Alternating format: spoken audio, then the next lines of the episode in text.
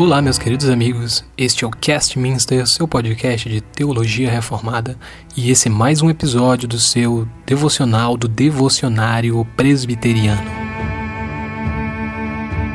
Hoje é o terceiro domingo após a Epifania, 24 de janeiro de 2021. Invocamos ao Senhor, meus irmãos, dizendo: Cantai de júbilo a Deus, força nossa, celebrai o Deus de Jacó. Salmos 81, verso 1. Clamemos também ao Senhor com o Salmo 82, verso 1, que diz: Levanta-te, ó Deus, e julga a terra, pois todas as nações te pertencem.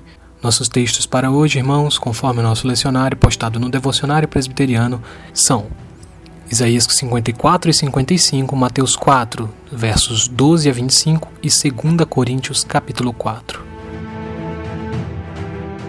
Em junho de 1944, em meio à Segunda Guerra Mundial, uma aliança entre vários países colocou em prática uma operação militar que tinha como objetivo desembarcar tropas na Normandia com o fim de retomar a França então conquistada pelos nazistas. Além disso, essa operação oferecia mais de um fronte de guerra contra os alemães, encurralando-os e levando-os então, um ano depois, à rendição total. O peso e a importância dessa operação foi tal que esse dia ficou lembrado como o dia D. Não foi um dia qualquer, era o dia. Pode ter parecido então que era só mais um dia de guerra. A guerra não acabou imediatamente após a invasão. Pelo contrário, muitos continuaram morrendo. A invasão foi muito custosa aos exércitos aliados, mas ainda assim, aquele dia foi um passo importante para o fim da guerra. Com a entrada dos aliados na guerra, a luta não estava acabada, mas agora podia-se dizer que estava acabando. Não era o fim, mas o começo do fim. Isso é uma coisa típica de sermos humanos, finitos e temporais. Experimentamos diversas coisas que são e ainda não são. A esperança da salvação em Deus tem muito disso. A literatura profética, principalmente lá em Isaías, tinha plena noção do que era estar em guerra constante e sob domínio opressor. Naquele tempo, claro, não eram os nazistas, mas os babilônios não ficavam muito atrás, não. Mesmo assim, Deus, por ter uma aliança com seu povo, decidiu revelar o plano de libertação.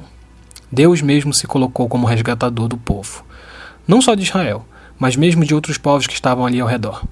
Deus prometia salvar seu povo e transformá-lo em instrumento de transformação para os outros povos.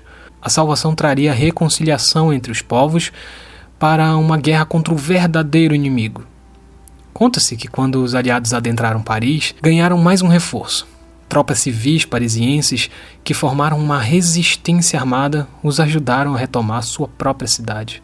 Séculos de rivalidade entre britânicos e franceses foram postos de lado ali. Deus também está dizendo que vai lançar luz sobre alguns povos que estão cativos sob as trevas, para, junto com seu povo, formar um grande novo povo que irá recuperar a terra que está ocupada pelo mal. Em que poder essa invasão se apoia? Qual a sua força? Jesus deixou claro que as suas armas não eram de uma milícia terrena e que seu reino não era um reino desse mundo.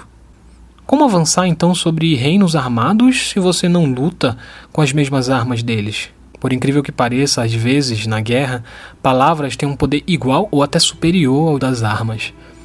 Alguns discursos de líderes, como o primeiro-ministro britânico Winston Churchill, eram capazes de transformar costureiras e encanadores em um batalhão que fez de Londres uma fortaleza intransponível, não ao bombardeiro aéreo da Luftwaffe nazista, mas às trevas do pessimismo e do desespero.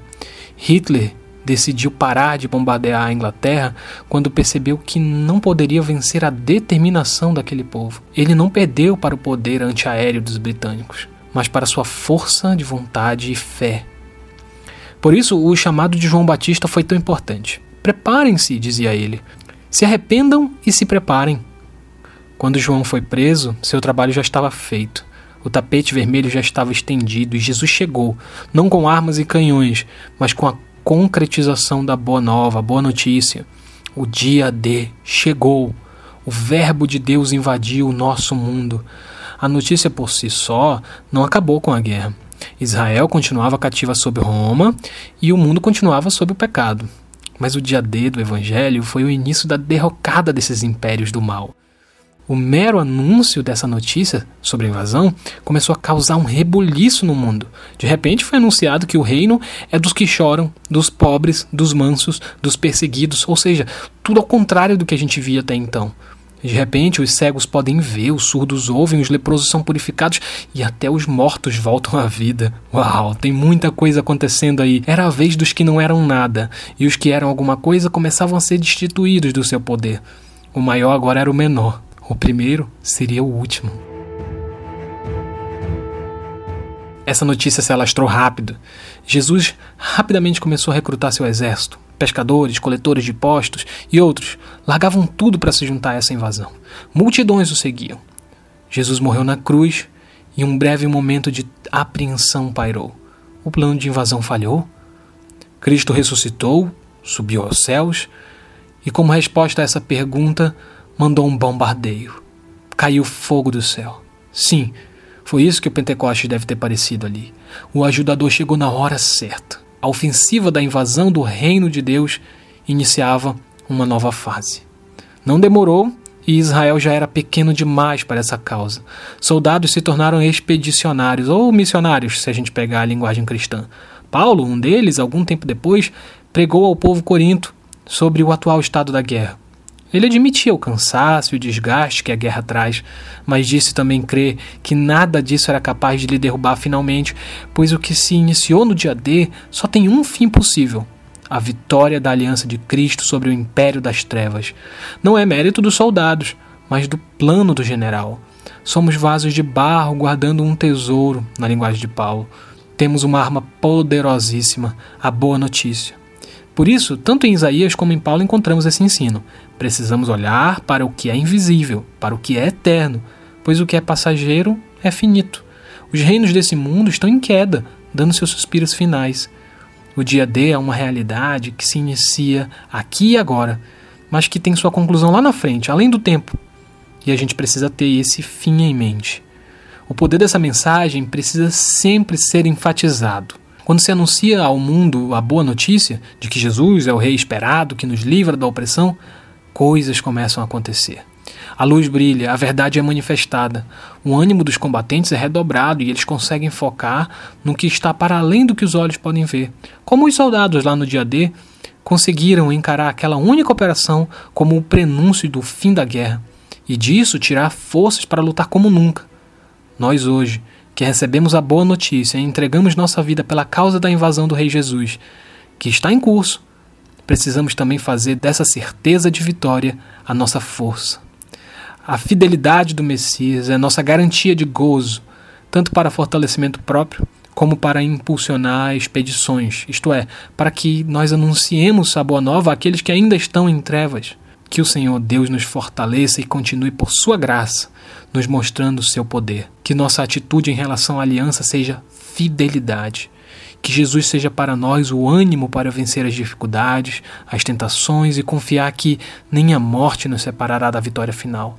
Afinal, ele venceu as doenças, ele carregou nossas aflições, ele venceu o mundo, ele venceu a morte. Maranata, vem, Senhor Jesus, completa a tua obra. Oramos, portanto, irmãos, da seguinte maneira: Todo-Poderoso e Eterno Deus, misericordiosamente contempla as nossas enfermidades e em todos os nossos perigos e necessidades, estenda sobre nós a tua mão direita para nos socorrer e nos defender. Por Jesus Cristo, nosso Senhor. Amém. Mais um domingo, irmãos que a palavra do Senhor venha nos abençoar. Espero que vocês estejam curtindo esse devocional e que estejam conosco na próxima semana. Obrigado, um abraço a todos e valeu!